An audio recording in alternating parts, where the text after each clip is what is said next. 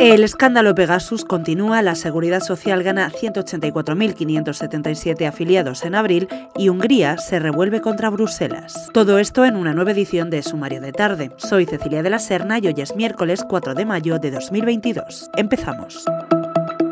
La ministra de Defensa, Margarita Robles, ha defendido a la directora del Centro Nacional de Inteligencia, Paz Esteban, y a los 3.000 hombres y mujeres que conforman el CNI en plena polémica por el caso Pegasus. También ha defendido ir a la justicia para aclarar el supuesto espionaje que sufrieron el presidente del gobierno, Pedro Sánchez, y ella misma en 2021. Lo ha dicho ante la Comisión de Defensa del Congreso, donde ha apuntado que Paz Esteban dará todas las explicaciones necesarias este jueves ante la Comisión de Gastos Reservados, que se celebra a puerta cerrada. Sin embargo, pese a esta defensa y según fuentes de The Objective, el presidente Pedro Sánchez forzará el cese de la directora del CNI tras esta comparecencia.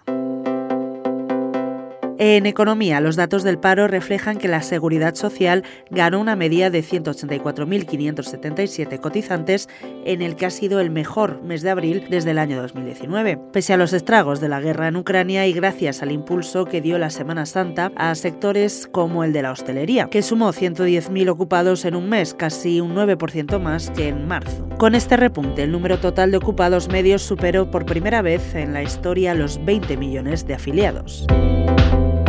En internacional, Hungría se revuelve contra Bruselas y rechaza la última propuesta de sanciones a Rusia. El gobierno liderado por el ultranacionalista Víctor Orbán ha asegurado este miércoles que no puede aprobar la última propuesta de sanciones de la Unión Europea contra Rusia porque hundiría la seguridad energética del país centroeuropeo, muy dependiente de los hidrocarburos rusos. Orbán dificulta así la política de Bruselas ante las acciones de Moscú y de paso se acerca un poco más a Vladimir Putin.